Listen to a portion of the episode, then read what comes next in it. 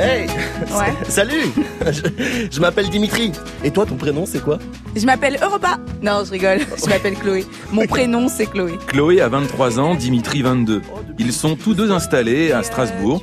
Et c'est dans cette ville qu'ils se sont rencontrés lors d'une soirée étudiante. Aujourd'hui, c'est le grand départ pour Chloé et Dimitri. Direction la ville de Sibiu, au centre de la Roumanie. Ensemble, ils partent en Erasmus. Un programme d'échange entre universités, grandes écoles, qui permet aux étudiants, mais également aux apprentis, de partir dans un pays européen pour y étudier. Sur les routes de l'Europe, un podcast France Bleu. Oh là là, non mais je suis trop contente de partir.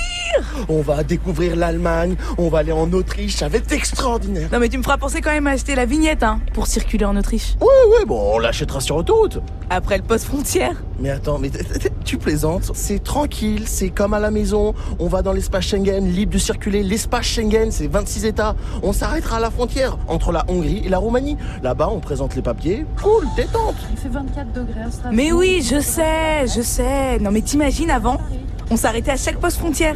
T'imagines le truc? Plus d'espace Schengen, plus d'Union Européenne. Euh, enfin, tu sais, à l'université, on avait reçu euh, Emma Bonino. C'était qui c'était une ancienne ministre des Affaires étrangères en Italie. Et attends, je crois que j'ai toujours sur mon portable une petite interview d'elle. Alors, attends deux secondes. Là, c'est bon, ça c'est des photos de mon ex. Non, mais en fait, en gros, c'est une ministre et elle parle de la construction de l'Europe, de l'Union européenne. Bon, après, attention, c'est sa vision. Hein. L'Europe a été un miracle, je pense, le seul euh, projet politique réussi euh, des dernières décennies. Ça suffit de se rappeler que ça fait 60 ans que dans l'histoire, c'est rien. hein. L'Italie était détruite, la France, l'Angleterre, l'Allemagne, n'en parlons pas, la Pologne, l'Espagne, donc on était euh, et au bout de deux guerres mondiales et d'un génocide.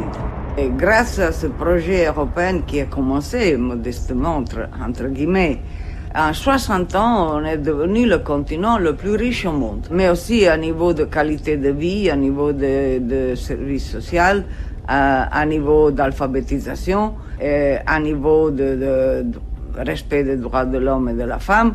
Et, et on est arrivé à la monnaie unique. Et à ce moment-là, à nouveau, euh, on a pensé que c'était le moment d'un peu de repos. Tu sais, elle parlait des- de la monnaie unique. Eh bien, sous sa forme scripturale, c'est le 1er janvier 1999 et deux ans après, en 2001, tu sais, on a eu les, les pièces et les billets. Tu sais, Il y avait, il y avait même des kits. Ça coûtait 15 euros et on pouvait en acheter. Hein. J'en ai eu un pour Noël. Donc, dans la fragilité mondiale où vous voyez Poutine d'un côté, euh, Trump de l'autre, la Chine d'un côté, la Méditerranée en flamme qui n'a pas l'air de, de s'apaiser euh, bientôt, l'idée que 27 pays euh, reviennent chacun pour soi, ça me paraît euh, un projet débile. Il y a un truc qui me chagrine. Elle parle de 27 pays, mais c'est pas 28. Ouais, oui, enfin, on est bien 28 pays dans l'Union Européenne, mais en fait, euh, le jour de l'entretien, elle était en mode Brexit, tu vois, donc euh, 27 pays. Ah Et toi qui sais tout, le fan de tube kitschissime, combien de pays à l'Eurovision?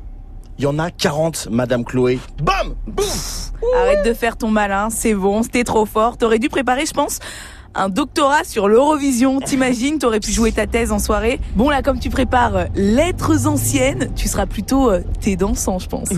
ça clash, ça clash. Allez en avant, en route pour Sibiu Sur les routes de l'Europe avec Chloé et Dimitri. Ça va Dimitri? Tu te sens bien pour rouler? T'hésites pas, hein? Si t'es fatigué, euh, je prends le relais. Ouais, ok, je te remercie. On fera une pause à Munich.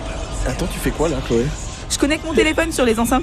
Les, les Grecs ont même fait émerger la Ah mais ouais, mais ça c'est Michel Fauquier, il est trop cool ce prof d'histoire. Attends, mais dis-moi, tu te balades souvent avec des sons de Michel Fauquier? notion historique. T'es son fan club ou quoi? Non, bah, je vais surtout suivre des cours à l'université de Sibiu. Je vais aussi parler de l'histoire de l'Europe, notamment des fondations. Et je t'avoue, bah, que ça m'aide euh, plutôt pas mal, hein. Tiens, écoute, au lieu de me chambrer.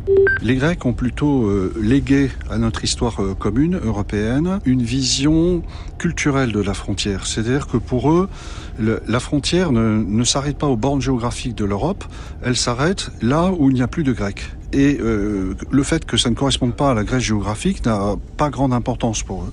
Donc ils vont bâtir une frontière, on peut dire, mentale entre eux, avec l'idée qu'il y a d'un côté ce que nous appelons depuis des Européens, et de l'autre côté, il y a des Orientaux.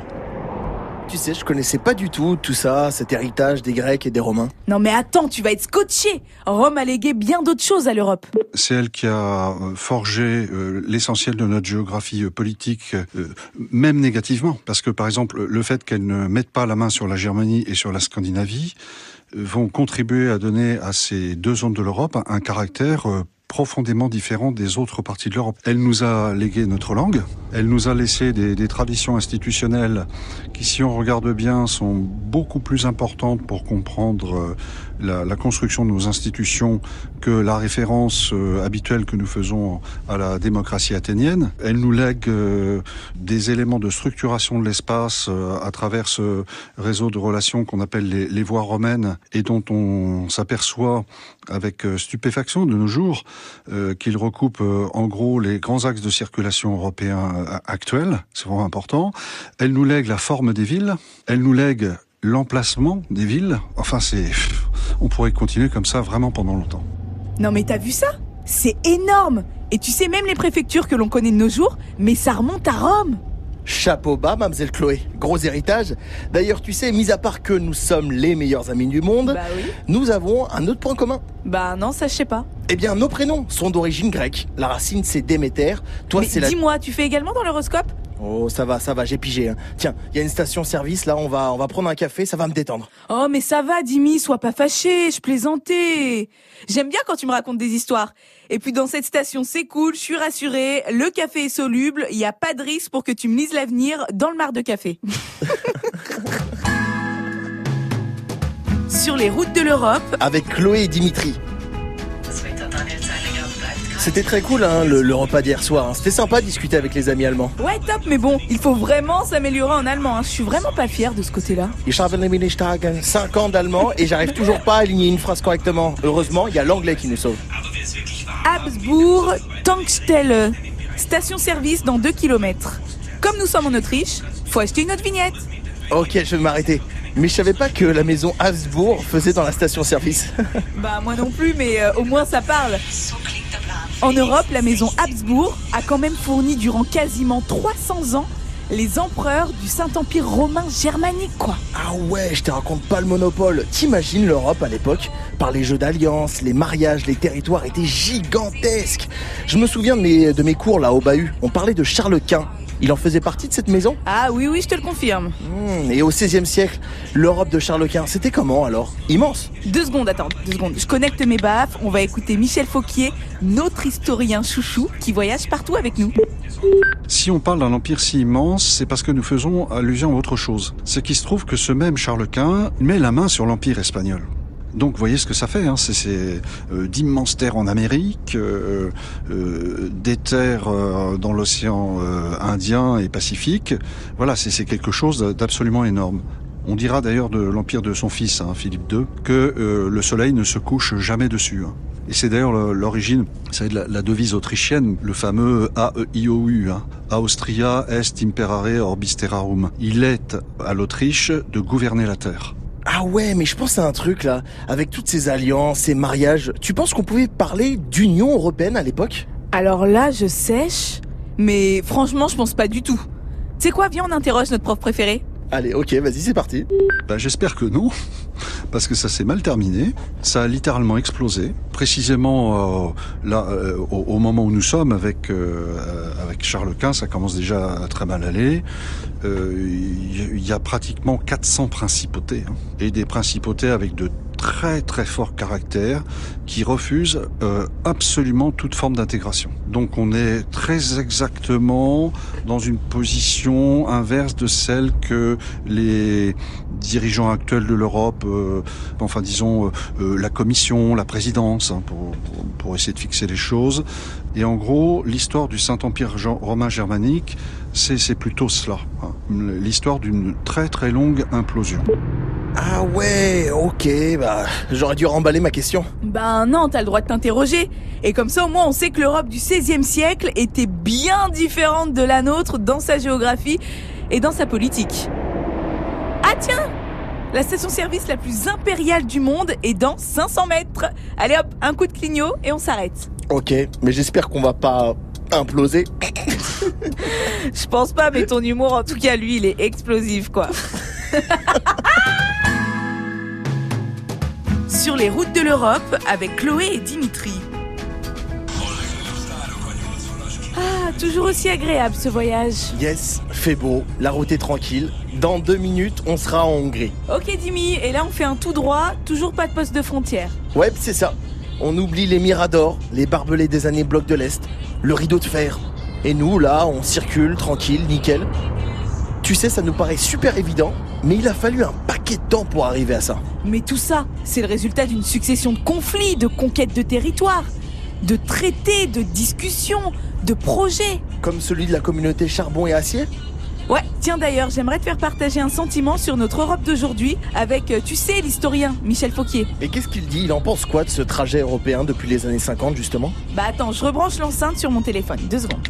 Allô Chloé, c'est ta maman. T'as oublié ton sac avec tes biscuits préférés. Ses biscuits préférés Non mais ça va, oublie, c'est ma mère, elle délire, euh, fais pas attention. Voilà ce que je voulais te faire écouter. Je pense tout simplement euh, qu'on a, euh, on, on a mal construit les choses. C'est-à-dire qu'on est mal parti. C'est-à-dire que depuis le début, la construction européenne est une construction économique. Et ça sert à rien de se cacher derrière son petit doigt. Euh, si vous enlevez ça, il reste pas grand-chose. Je sais bien, après, on va nous ramener, euh, euh, et, c'est important, mais ça devrait l'être beaucoup plus, euh, Erasmus et toutes sortes de choses comme ça. Mais c'est pas pour ça qu'on a fait l'Europe. Faut dire les choses honnêtement. Euh, et d'ailleurs, au, au départ, l'intention était euh, assez bien vue. L'idée, c'était de se dire, oui, mais si on cherche à faire une construction vraiment euh, intégrée, politique, culturelle, tout ça, ça va prendre des siècles. Or, on sort d'une guerre effroyable, il faut aller vite. Donc, qu'est-ce qu'on fait? On commence par le matériel. On se rendait pas compte au moment où on a fait ça, parce que c'est pas une faute. Hein. Je, je, je ne pense pas du tout que les, fondateurs de l'Europe avaient de mauvaises intentions, pas du tout. Pour ma part, je crois pas. Hein. Ils, peuvent avoir été influencés, euh, euh, avoir d'autres modèles de référence, mais je ne pense pas qu'ils étaient mal intentionnés. Bon, ils ont vraiment cru que, euh, comme on dit trivialement, en mettant la charrue avant les bœufs, les bœufs finiraient par passer. Eh bien, vous et moi savons que les bœufs sont jamais passés et que nous en sommes toujours à une Europe qui est essentiellement économique, qui passe son temps à parler d'argent et qui ne parle pas au cœur des gens. Bah moi je suis pour. Je suis pour que nous ayons des projets en commun, pour que chacun puisse mieux vivre. Je crois qu'on peut être d'accord là-dessus, non? Je suis d'accord, mais bon, on n'est pas un peu trop naïf sur ce coup-là quand on regarde le monde avec un peu de hauteur Oh Chloé, te mets pas en mode avion. On part tous les deux en Erasmus pour nos études. C'est un bon délire, c'est positif. Je suis pas négative, mais je me pose quand même des questions. D'ailleurs, je comprends toujours pas pourquoi. Mais non, pourquoi on s'arrête pas ici pour acheter la vignette? Oh bah loupé, voilà. Oh non Oh non, j'ai loupé la sortie. Ouais, remarque, on est deux. T'as bien oublié tes biscuits. Pardon, tes biscuits préférés. Oh, Dimi, ça va. hein. Sur les routes de l'Europe, Avec Chloé et Dimitri. Bon, avant d'arriver en Roumanie, je vais en profiter pour réviser quelques mots de roumain. Fais pas attention à mon accent, t'inquiète, je peaufinerai à Sibiu. Ouais, une fois sur place. Ah, mais tiens, on s'approche du garde-frontière romain. Dis-moi, Chloé, passe-moi ta carte. Ah mais oui, c'est vrai, la Roumanie ne fait pas partie de l'espace Schengen. Donc faut présenter ses papiers d'identité. La voilà. Merci bien. Qu'est-ce qu'il fait? Bah, il, il regarde les cartes, il contrôle. Oui, ok, ok, ok, merci, merci monsieur, merci. Et voilà, voilà Chloé, nous sommes enfin en Roumanie. Ça s'est bien passé, Sibiu est à nous Juste une chose Dimitri, s'il te plaît vraiment, fais gaffe en voiture. C'est pas de tout repos quoi. Mhm, oui, oui, oui, oui, je serai prudent comme je l'ai été en Hongrie. Mais, mais dis, je me, je me pose une question. Après avoir traversé trois pays de l'Union, après ces rencontres, tu la vois maintenant comment notre Europe, notre époque J'aimerais bien avoir ton avis. Tu sais Michel Fauquier, avec qui nous voyageons via mon téléphone Bah, t'as bien fait d'enregistrer ces cours d'ailleurs. Ah bah maintenant tu dis ça. Eh ben cet homme qui a tant étudié l'histoire, c'est un professeur, un chercheur, un directeur de recherche, on est d'accord? Je te crois. Eh bien, à ton interrogation, je vais te faire écouter son point de vue d'historien. Touche à rien. Je crois que dans notre jeunesse, l'argent n'attirera plus autant que cela a attiré euh, notre génération. Vous voyez bien tous les scandales un peu partout qui peuvent éclater à cause de ça. Des gens qui ont bâti leur vie simplement sur le désir de faire de l'argent, sur le désir d'exploiter, alors exploiter y compris la, la- la- les, ressources naturelles, mais exploiter les autres, etc. Je pense que cette, cette jeunesse a en elle le désir de vivre selon d'autres modèles, plus simples, qui répondent à, à des besoins plus fondamentaux Et d'ailleurs, je m'amuse parfois euh, des récupérations, elles, à proprement parler idéologiques, de mouvements qui essayent de présenter ça comme euh, de l'écologie fondamentale, qui, envoie les jeunes dans la rue, etc. Mais, ça, c'est l'écume. Je parle de choses beaucoup plus profondes, discrètes, qui font pas de bruit, de, gens qui reviennent à, des choses plus simples et plus authentiques. Et ce mouvement, on l'observe à l'échelle planétaire. Parce que je, connais entre autres bien l'Afrique. Euh, dans la jeunesse africaine, ça nous sort un peu de l'Europe, mais ça permet de faire un, une comparaison. Il y a aussi euh, ce ras-le-bol de, de, de, ces vieux euh, gérontes qui gouvernent les pays, euh, y compris de façon violente. Ils ont envie de passer à autre chose. Et je pense qu'il y a une sorte de mayonnaise, si on peut dire les choses comme ça, qui pourrait prendre et, et donner quelque chose d'assez intéressant. Tu vois, après ce qu'il a dit, je pense à Romain qui a notre âge et qui cultive un bout de jardin dans un espace collaboratif. Et j'ai plein d'autres exemples comme ça. Mais tu sais, je sais pas de quel côté ça va basculer. Mais ça change. Ouais, ça change. Et Dimi, Dimi, Dimi, Dimi, le panneau Sibiu, il est là, nous y sommes. C'est le début d'une nouvelle aventure. Nous voilà, unis dans la diversité. Sur les routes de l'Europe avec Chloé Lincesibaï, Dimitri Gaspard Lambeille, un podcast France Bleu.